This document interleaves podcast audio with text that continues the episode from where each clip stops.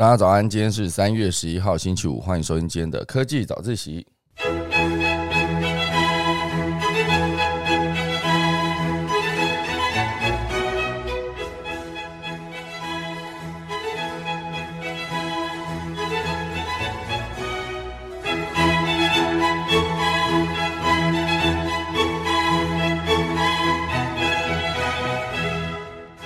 好的，今天科技早小跟大家分享几则消息。今天第一则会跟大家聊到，就是从这次俄罗斯跟乌克兰的战争，我们可以去思考一下 Web 三这个所谓去中心化这件事情，真的能实践吗？因为毕竟确实现在已经有平台对 Web 三上面，应该说已经有平台对于呃自己的上面所有使用者的 MT 做了加以管制。哈，毕竟是想要制裁俄罗斯嘛，然后就被其他的用户哈攻击说，这不是一个去中心化的地方吗？好的。这个细节，大家跟大家讨论。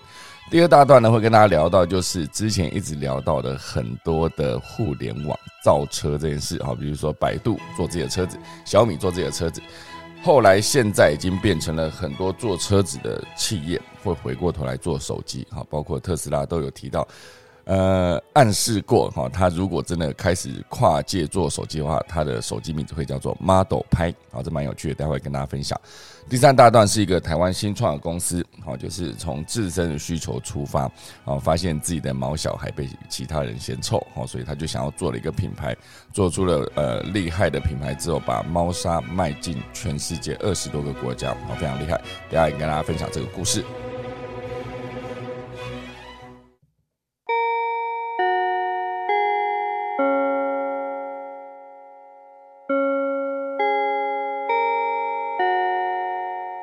的，现在跟大家分享第一大段。好，第一大段会跟大家聊到，就是这是数位时代啊，我们提出来的报道啊，俄乌战争扯掉了 Web 三跟 NFT 的遮羞布啊，遮羞布。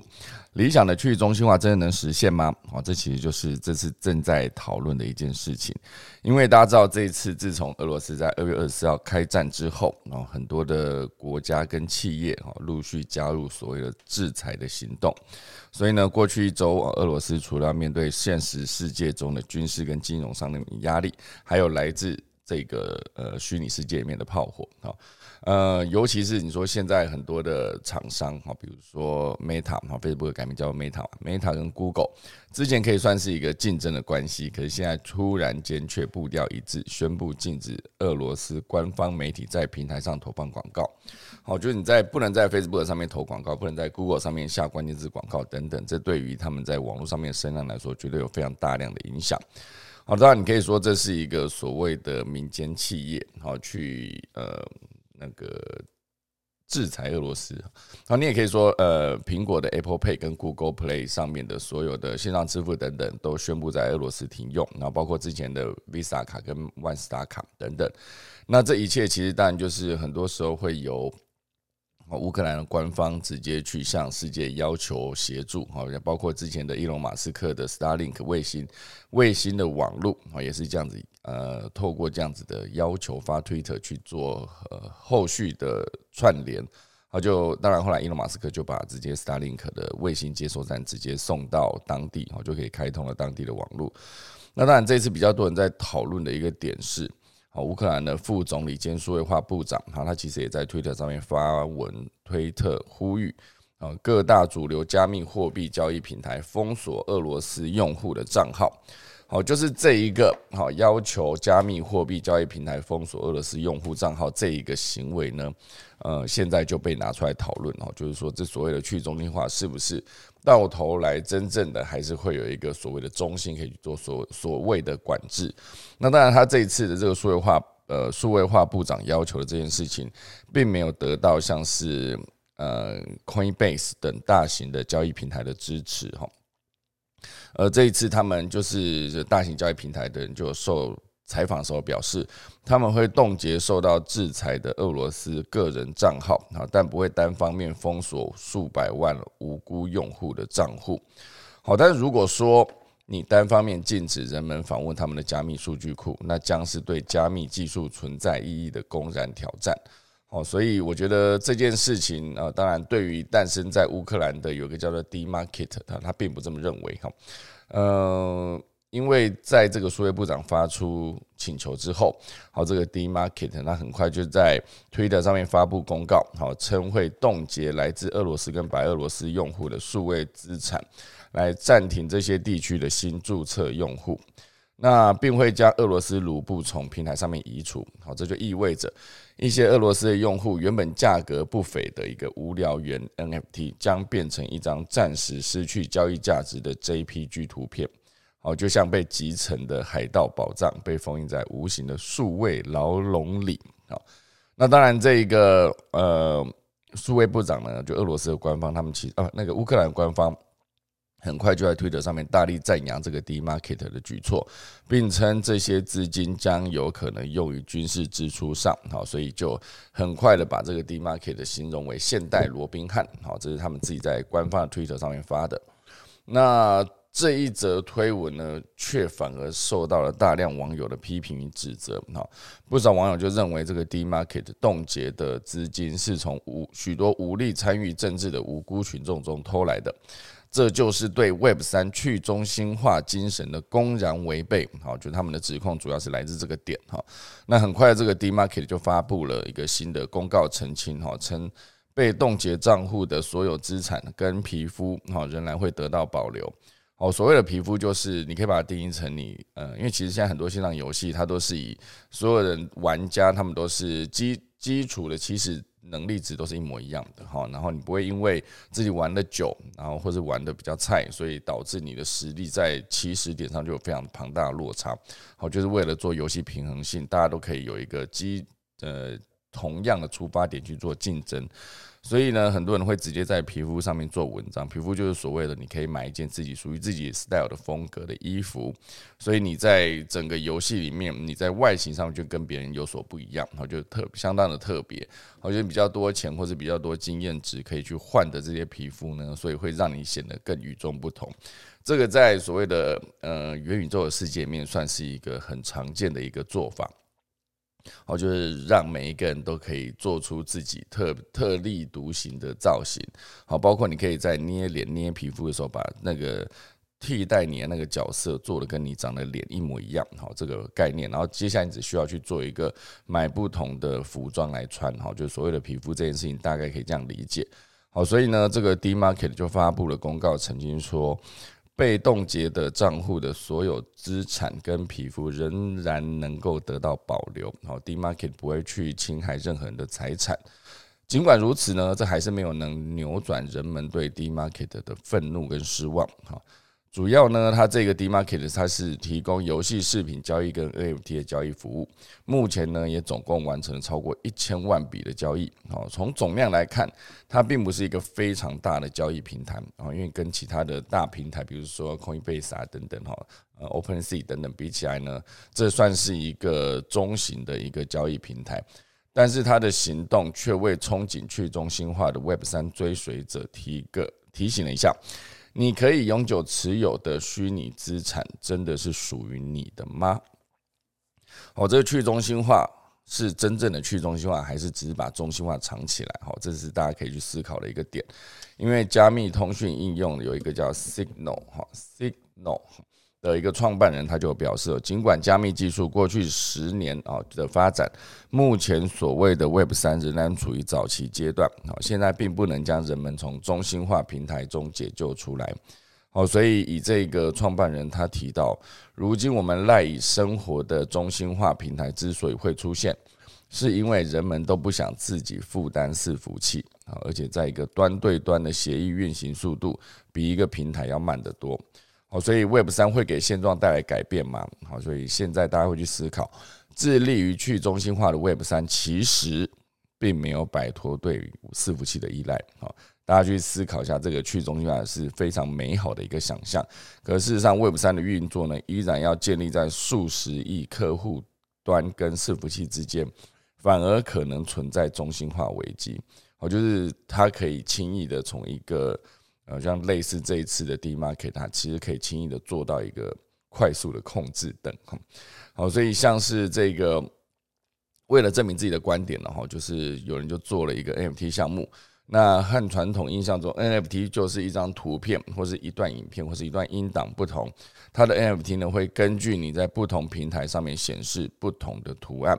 好，比如说它底下列出一个图的那个示意图，好，在 A 平台上它是一个时钟，B 平台上是一个波纹，但在加密钱包里面看呢，其实是一团大便的一个图标。好，所以这三张图片虽然不同，但确实是同一个 NFT。啊，只是它。呃，NFT 其实只是有指向数据的 URL，那本身并不存在区块链上储存数据。只要能够调整指向伺服器的数据呢，NFT 就可以显示任何东西。好，大家听到现在会不会觉得有一点点复杂，有点听不懂哈？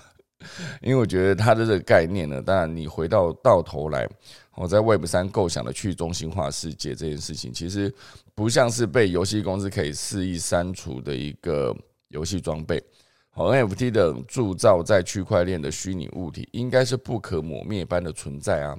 呃，而不是像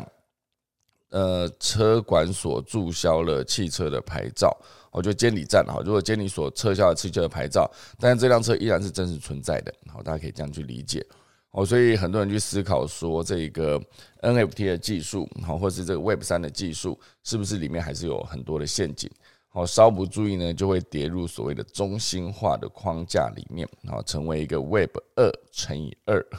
而不是直接到了 Web 三。哈，这其实上面这一篇文章上面对于 NFT 的，应该说对于 Web 一点零、二点零、三点零做了一个详细的解释。好，Web 一点零提到的就是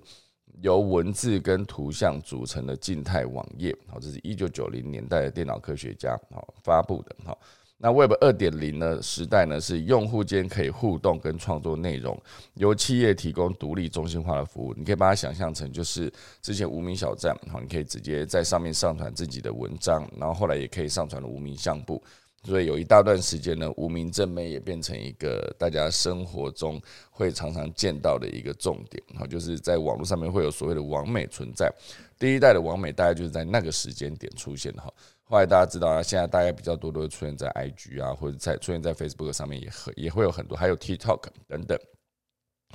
那后来进到 Web 三点零的时代，其实有三个重点哈，一个就是去中心化，一个是去信任化，一个就是人工智慧跟呃机器学习。那以去中心化这件事情来说，就是资料掌握的不在官方，而是在所有的用户自己的手中啊，去中心化。那去信任化就是不需透过中介机构啊，任何人都可以直接参与。好，那人工智慧跟机器学习就是透过数据跟演算法，好提供个人化的内容来取代无效的广告。好，这其实就是一个大家可以去思考一下不同的地方。那当然，以现在这几个点这样看起来，大家去思考，当这个制裁可以轻易的在某一个平台上面发生的时候，你可以去思考一下这个去中心化的存在到底是。那个中心到底是在还是不在？大家真的可以去好好思考一下这个点。好，所以目前为止，大家看起来对 Web 三的未来，虽然很多人抱有信心，可是这个未来的到来是不是依然遥遥无期呢？啊，因为毕竟一个能够适当认证的去中心化区块链、区块链的世界，好，就算他觉得很多人会觉得他已经很快到来，可事实上。这一次的这个俄乌战争，哈，做了一些一些平台做了一些操作跟所谓的限制，就会变成大家觉得说，那你在管制，所有的管制依然是存在的，好，所以现在很多人当然是对于呃 Web 三对 NFT 成，就是之前 NFT 其实非常的火热，大家都在大量的投资跟加购哈等等，大家涌入热钱冲进来这个。购买购买 NFT 的市场会不会之后也存在了所谓的潜在危机跟泡沫，还是会像这个 D market 的转向中心化的催化？好，就是当下一个催化剂，就是所谓的像是俄乌冲突这件事情，就催化了这个 D market 的转向的中心化，哈，就开始去做了管制跟管理。那谁能保证像是 OpenSea 这种大平台不会？像 D Market 一样做一样的事情呢？好，这一点就近代之后这些平台交易量越来越大，然后上面的金融利益越来越多的时候，会不会做出一些改变？然后就有待大家仔细的观察。好，这就是今天第一大段。第二大段会跟大家聊到，就是我觉得这个这个消息也是非常有趣哈。其实，在去年的时候，好，就是我们现在会聊的，就是以前是手机厂要造。汽车，哈，小米去做了它的小米汽车设计中，苹果也有它的 Apple Car，也是有一个 team 正在如火如荼的进行中。那现在更多提到的，反而会是已经在做车子的企业，然后回过头来开始要做手机，好。所以像去年呢，有一个很红的词叫做“互联网造车”哦，所以像是百度、小米、阿里、滴滴哈，这这一则消息是来自大陆的得到头条哈，得到头条的新闻里面。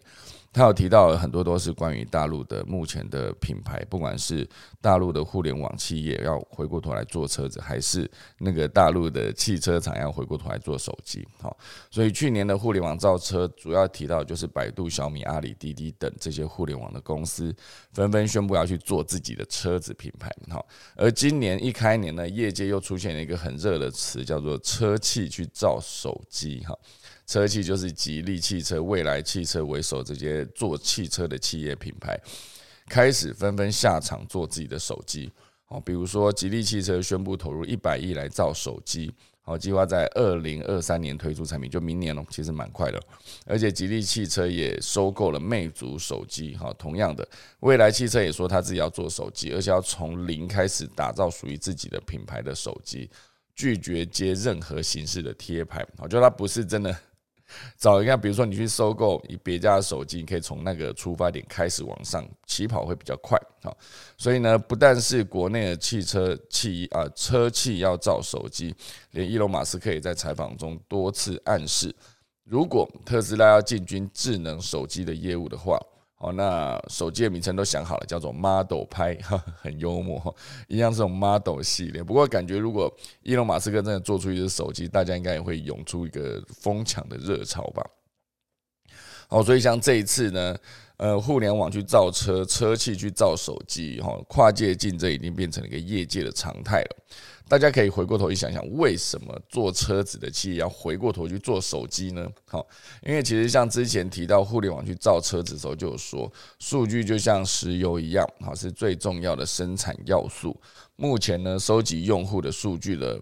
呃终端设备就是你的手机嘛，而下一代的主要的连接终端哈，就可能是你的智能汽车。好，比如说所有连上网的车子，你每每一次移动，你都会产生大量的数据。所以呢，如果你要抢占下一代数据采集的主要入口，那你去思考把车子连上网之后还能怎么做？好，所以他们就想到我们必须去做出一个自己的手机。而现在很多的智能汽车都配备中控大荧幕或者是多块荧幕，然后这一块这个有看过特斯拉的里面一个超大荧幕就就可以就可以有印象哦，就是那个荧幕上面可以显示非常多的车子的相关的资讯，及时连上网的及时监测，同时你也可以把它当成娱乐设备，可可以拿来播放的影片，或是直接把它当中控的语音中影音中心啊播影片的同时，你的喇叭也可以直接做联动。可以想见，在上面看这么大的荧幕是一个非常享受的一件事情哈。所以呢，当现在这个人哦，就吉利汽车的呃创办人就提到，这是创办人嘛哈，吉利汽车的高层管理人就提到，哈，手机可以更好的发展，就能为呃车机带来更好的发展。那车机更好的发展，就能推进智能水平的座舱不断的提升，然后就可以让所有的车子呢越来越有智慧，越来越有竞争力。当然呢，现阶段啊，你可以思考一下，做车子的品牌回过头来做手机，它其实有的更多现实的考量。比如说，好，这些智能汽车分为智能驾驶跟智能座舱这两个系统。在智能驾驶的部分呢，手机造呃车器去造手机的现实考量就是降低流量的成本。你可以把它想象成哦，就是很多的车子上面都有很多的传感器跟感测器。好，比如说它的举了一个例子，哈，小鹏汽车它有一个 P 五的这个车型哦，就配备了三十二个传感器，包括十三个摄影镜头、五个毫米波雷达、十二个超声波雷达跟两个镭射雷达哦，类似这样。好，这些 这些传感器采集到的海量的数据呢，都需要回传到云端来优化算法。因为上传的数据量非常的惊人哦，所以很多的运营商对啊，比如说网络的运营商对这些汽汽车企业品牌收的流量费，都会比手机高非常多。哦，因为上传数据非常的贵嘛。哦，所以有条件的用户呢，就当然可以把车停到自己的车库之后，连接家里的 WiFi，然后去做资料的上传。那如果说你没有做这件事情的时候，你就只能等到有 WiFi 的地方再把数据上传，这其实就是相对会比较慢一些。我觉得直接由车子上传会比较慢，而且会比较贵。那如果说你把车子的资料收集到手机上，等到有 WiFi 的时候再自己用手机去做上传，这样就可以节省很多的流量成本。好，所以在这个智能驾驶部分的流量考虑，不管是在刚才提到驾驶还是智能座舱，车车企品牌去造手机有一个现实考虑，就是在跟视频平台谈判时拥有更多的议价权。你可以想象一下，那一个车子上面有一个非常大的荧幕，那这个荧幕呢，你在看的过程中的实验体验并啊，使用的体验并不会太好。比如说，你要看很多的娱乐平台，比如说你得看个优酷、看个爱奇艺等等，他们所谓的视频网站，你必须用手机去把手机的画面投到你的电视上面，啊，投到你车子的荧幕上面，才可以做观看。因为毕竟，如果说你今天一个做车子的品牌，你车上有一块荧幕，你要去在这块荧幕上面去跟所有的视频网站去做流呃影片的授权，它就多了一道工，而且它必须还要多了一个。不同的考量就是每一辆车子的荧幕哦，它的规格五花八门。如果说这个视频的网站要一一去做适配的话，成本非常的高。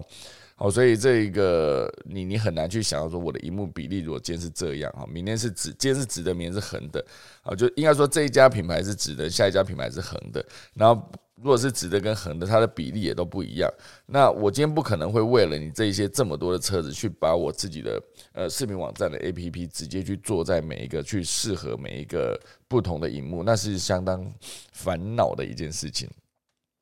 哦，所以这些视频网站就不会想要做这件事情。那如果说你今天是直接在手机端直接做好之后，然后上传，应该说一样是直接联动你的车用荧幕的话，它其实这个做法当然就相对是比较简单很多。好，呃，我觉得以手机来看，手机的销售当然可以会比车子多非常的多，因为毕竟手机的单价比较低。好，所以。视频网站当然是不会想要为了这个车子销量不多，而且它的规格也不一的情况下去做这样子视频网站或者视频软件的开发。好，所以按照呃呃，如果车子的企业真的要装，那还得按照每个用户每个月给的视频平台去交费用。那这笔钱算起来当然也是非常的贵嘛。所以当今天所有做汽车的品牌自己去造手机的话，就拥有了更大的用户基数之后，这样子跟视频平台谈起来就会更有底气。好，甚至很多人就会去直接去思考说，在未来有可能手机本身就是这个智能汽车的一个核心部件。也就是说，在座舱里面，你不需要再呃配备智慧智能的车机，因为手机就是车机。人一上车呢，就可以直接把手机折叠屏打开，直接变成你的车载的一个荧幕。然后等到手机一键切换到智能车机模式之后，就可以直接在车机上面使用所有的功能。因为我觉得现在大家在使用手机的时候，很多时候你要即使你的手机有一个荧，呃，你要讲错，你的车子有一个荧幕，以现在的。投屏的状态，但你可以直接把你的手机的荧幕投到你的车上，这样你就可以去控制你车上的音响设备，这样相对是比较简单。那当然，如果说你今天的手呃车子的荧幕是不支援影影片，应该说影像的传输的话，那只能做声音的传输的时候，你就会想到说，如果我今天用车子啊，应该说用手机把音乐丢到车上，用车上的呃喇叭来听音乐的话。这个过程相对是比较简单的哈，因为很多的车子早就已经支援这个功能了，甚至是你可以不用额外去下载什么东西，你的车子应该说你的手机，比如说像我 iPhone，它就有一个叫 CarPlay，可以直接把你的声音直接，不管是用无线蓝牙连到车上的机器去做喇叭播出你手机投出去的音乐这件事，还是你可以用有线接着都有机会使用车用的喇叭去听音乐。我不知道大家有没有感觉，在车上听音乐其实是一个蛮享受的一件事情。好，至少会比在家里哈，比如说你在家里的空间当然比较大嘛，比较大的情况下，如果你的喇叭在呃喇叭数跟喇叭的位置安排上面没有做的非常精准的话，它其实在使用情境上来说，它的享受等级当然还是比车上去听还要来的差一些。因为你在车上听，它其实位置都是帮你控制好，就是左边、右边、上面、下面、前面、后面大概有几个喇叭，而且低音在哪、中音在哪、高音在哪，喇叭都有它的安排好的位置。那你把音乐开大声一点，或者你把那个高低中音的那个比例调教之调教到你很喜欢的样子的时候，你在直接播放音乐的过程中呢？甚至你还可以去设计说，你要把这个声音的中心移到哪？你可以把它移到你的驾驶舱啊，应该说移移到你的驾驶的，就是前方的左边的位置啊。你也可以把它移到前方，就是前方两个位置的中间，或是整辆车的中心。它其实对于声音的来源来说，其实是有一些不一样的。好，这个细节的调整这件事情，在家里相对的比较难做，直接的做这样的调整。可是你在车上就可以好，所以你这样车上听音乐是一个蛮享受的一件事情。哦，所以呢，当今天你可以直接在带了一个手机直接上车，然后直接把那个手机荧幕，以后人都讲折叠手机嘛，哈。手机荧幕直接把它到车上展开之后，放在车上，它其实就是一个直接跟车上做连接。那连接过程中，你可以做所有的设备的操控，包括你刚刚讲的影像，哈，包括声音，而影像也不再不再需要去额外下载任何一个 APP，好，那声音的控制也可以第一时间直接做完，好，就可以实现这个车上的机器的车机所有的功能，而且在车子的中控、副驾、后排都可以设计。呃，镶嵌安装手机的位置。那车上如果人人都一台设备，不会互相干扰，下车就可以把手机拿走，当做正常的手机使用。这相对是相对比较方便的一个做法。这就让我想起之前有访问过那个法拉第未来，哦，他们有提到说，他们的车上其实每一个人都可以直接有一个放自己的手机的地方。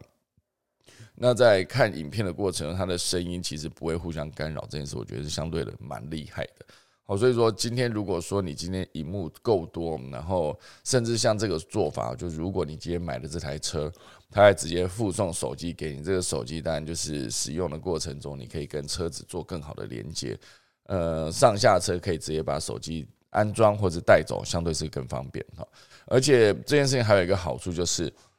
它可以直接实现随时的软体的升级哈，因为。车子的使用频率，当然都是十几年以上。中间如果你要更换一些什么晶片啊，或是更换一些硬体，呃，更换一些软体，相对就是会比较麻烦的。我现在比如说，呃，比较旧的车款，像它车上有一些导航的软体，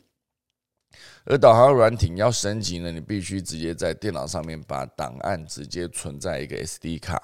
，SD 可能还要那种 mini micro SD 的小片的那一种。然后再把这一个升级好的那个升级包，直接透过这一个小小的 micro SD 插在车上的那一个车机上面之后呢，才可以直接做升级，相对的是比较麻烦。那如果说今天你的那一个这个智慧的座舱是以这个手机为核心的话，你想要升级，随时都可以啊。比如说你的手机想要升级任何的 A P P 的时候，它都是帮你读取到，然后就可以说，哎，你要升级吗？直接按一个键就可以搞定了。只要你连上网的状态，哦，所以呃，手机当然它的呃更换的频率会比车子还要高啊。车子如果十年，手机大概一两年、两三年就要换，所以你可以随时为你的座舱升级。当然，这个蛮方便的一个过程，还是需要你的。打造一个以手机为核心的智能的座舱，哈，所以这就是为什么做车子的品牌需要自己下场造手机，因为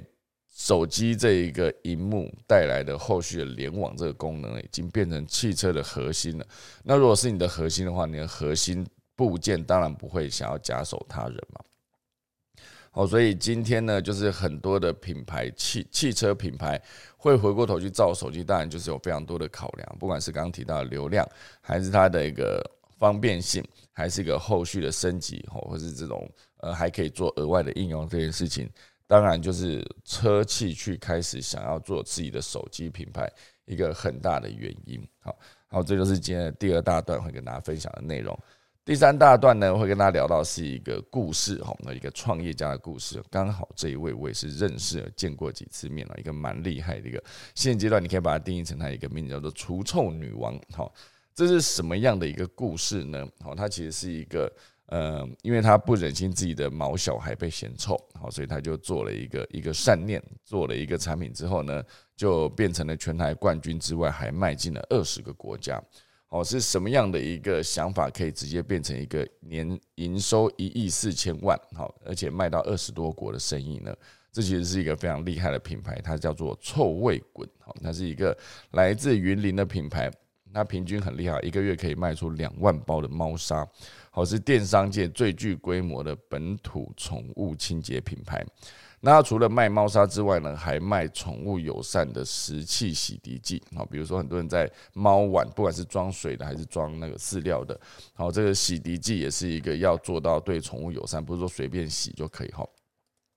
还包括了地板清洁剂、哈洗衣精等居家清洁用品，标榜成分对动物无害，好，这其实非常重要。因为其实现在很多的洗碗巾，不管里面的柑橘或是茶树成成分，这些都对狗猫是有害的。因为狗的唾液很难清洁，好，所以用一般的洗碗巾要洗五六次，好，所以如果说你今天家里，像他哈，他是那个找了一个案例哈，就是有一个事主啊，他提到家里养两只猫，一只边境牧羊犬哈，有这有一位事主罗小姐就解释，为什么他挑选洗碗巾时，哦得选购单价贵上十倍的一个宠物专用的食器洗涤剂哦，因为。这这个其实是真的需要去在乎的一件事情了。好，如果说你今天在现在这个毛小孩比人小孩还要多的时代，好，这个宠物用品已经是一个非常大的商机了。好，当然这个宠物的市场约为一千八百亿美元，哈，预计二零二六年呢会成长到两千四百亿美元，好，非常的快，而且增长速度比疫情前要快非常的多。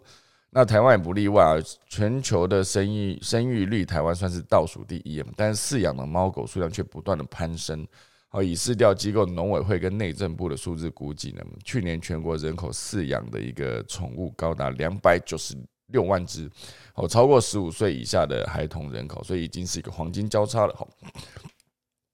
然而，这个臭味滚的起源呢，却是一个不想被再撒、不想再被撒明星花露水，为狗狗争取尊严的一个故事。好，这是一个他们公司叫做爱饮食业，好，创办人叫做夏琳娜，好，它其实是一个二零二一年营收一点四亿元，毛利约百分之二十五，一个蛮厉害的品牌，好，算是一个本土最大宠物清洁用品的电商。好，这个故事可以回到二零零三年啊，当时这个。呃，创办人呢，他其实就是正在读五专四年级，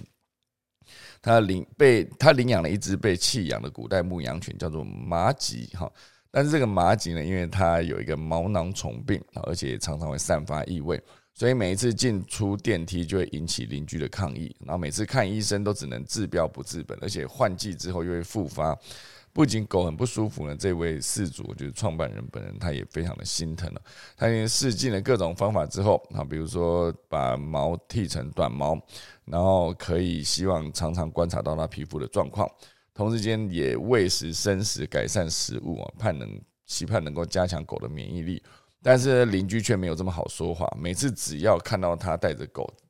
就会酸上几句，说你不会养不要养啊，甚至在他门外楼梯间洒满明星花露水，去盖过狗的异味哈。这个创办人就觉得连人带狗都觉得被羞辱。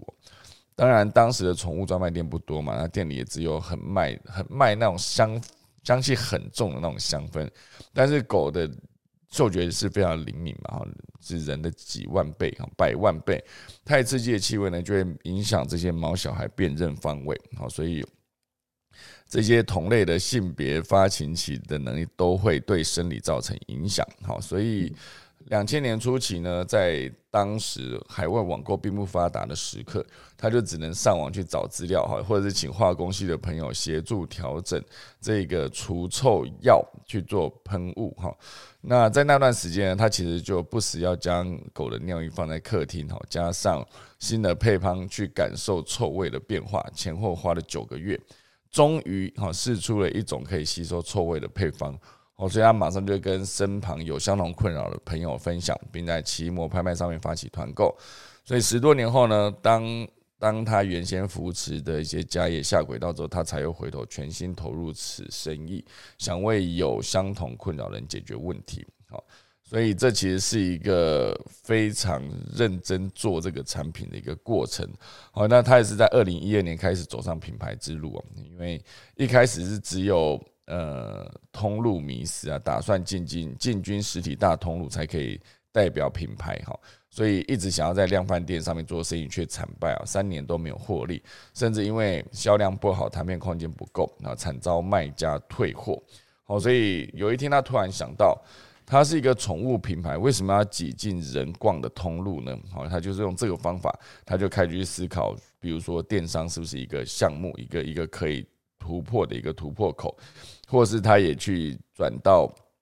世界去参加宠宠物展，去对接精准的目标，好等等，这一切都变成说，他就有发现说，在主流市场之外，好，仍有很多意想不到的顾客，好。所以他做了很多事情，当然就是开始要走向品牌之用哈，就是呃，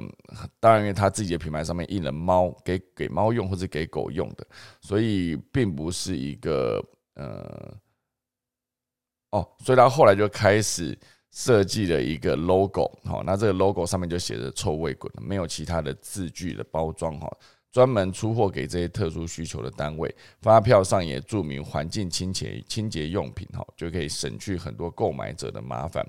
哦，那因为这是他就发现之前很多定期回购的客户呢，都是以香为单位在购买地板清洁剂，或是除臭喷雾，或是洗衣精。哦，去店询问之后才发现对方是长照机构，而且呢，他们的产品很适用于注明有便秘、失禁等问题的社服组织。好，但是这些机构虽然很爱用他们的产品，却有一些为难，因为他们的产品上面是有猫用跟狗用的，所以这个如果要拿来给人用的时候，当然会是一个困扰。那当然最后就是因为这个原因呢，他就设计了自己的整个品牌，叫做臭味滚的 logo，然后也标注了环境清洁用品，就省去了所谓拿去给人用的这一个麻烦。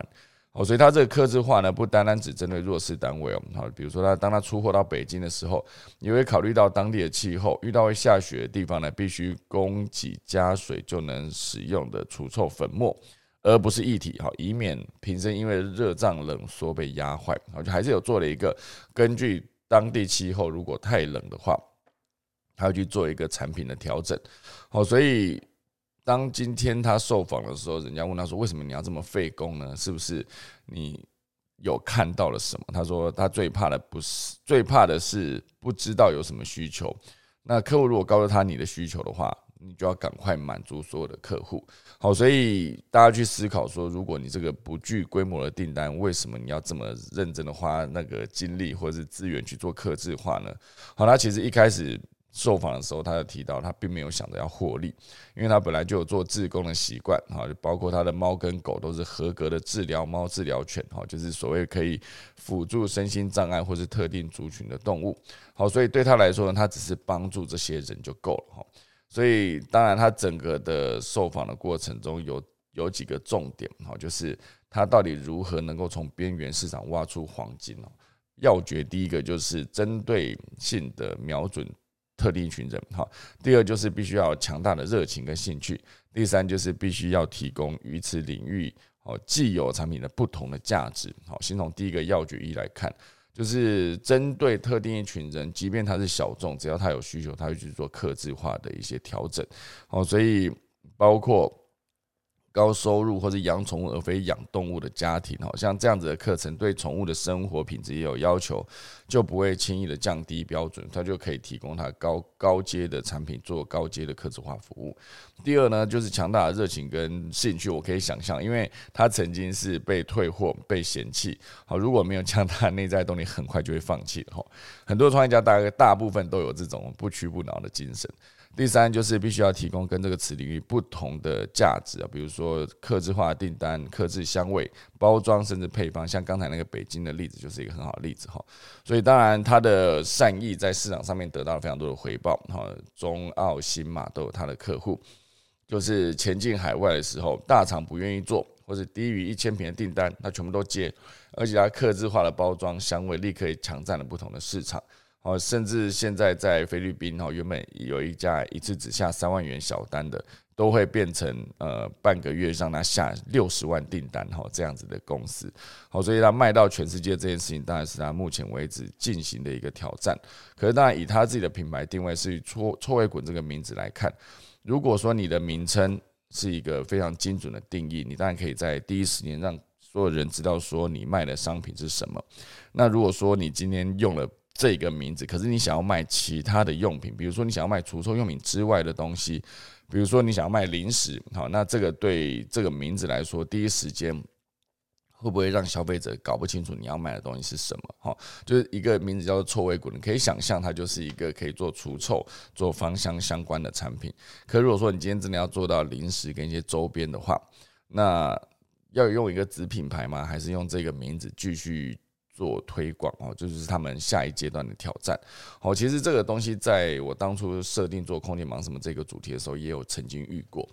好，一开始呃，甚至我在上那个宪哥有个节目叫做呃，诶，是小明星大跟班吗？诶，哎，明星小明星诶。综艺大热门，哎，我是去上综艺大热门，然后讲什么？我去上综艺大热门的时候呢，就是那一集的主题是在访问那个粉丝团小编哈的幕后真面目哈，那我就去，我就是空姐忙什么的粉丝团小编嘛。我那时候在受访的时候，就跟宪哥提到说啊，我在做空姐忙什么这个主题，一开始就是定义的非常精准，做了一个小众市场。那只是刚好这个小众就是空姐这个族群呢，它本身 follow 了很多，好，所以我才可以快速的得到比较大的声量。好，所以当然现阶段在空姐的主题拍的差不多之后呢，如果要开始做转型，马上就会遇到一个其他的问题，就是我的主题就是做空姐相关的主题。那如果我今天做了其他职业，对其他观众来说会不会是一个看不太懂的状况？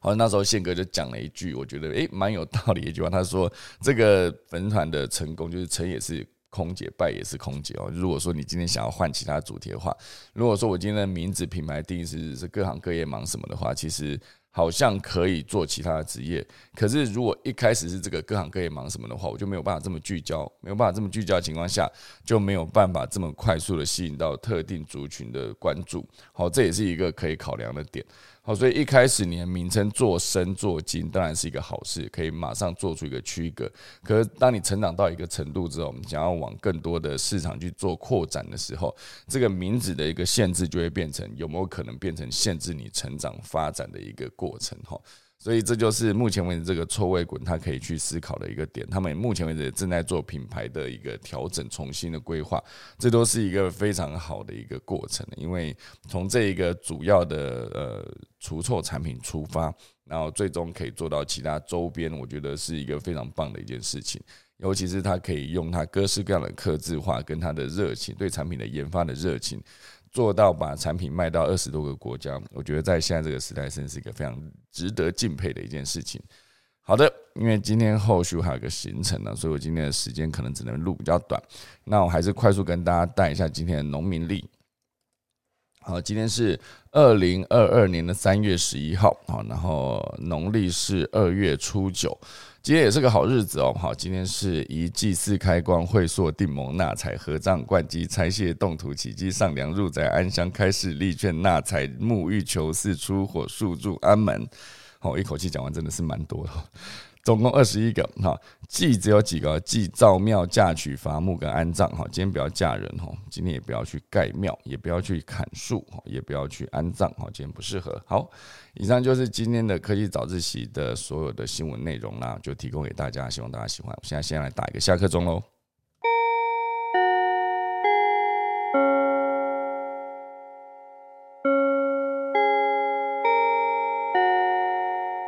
大家拜拜。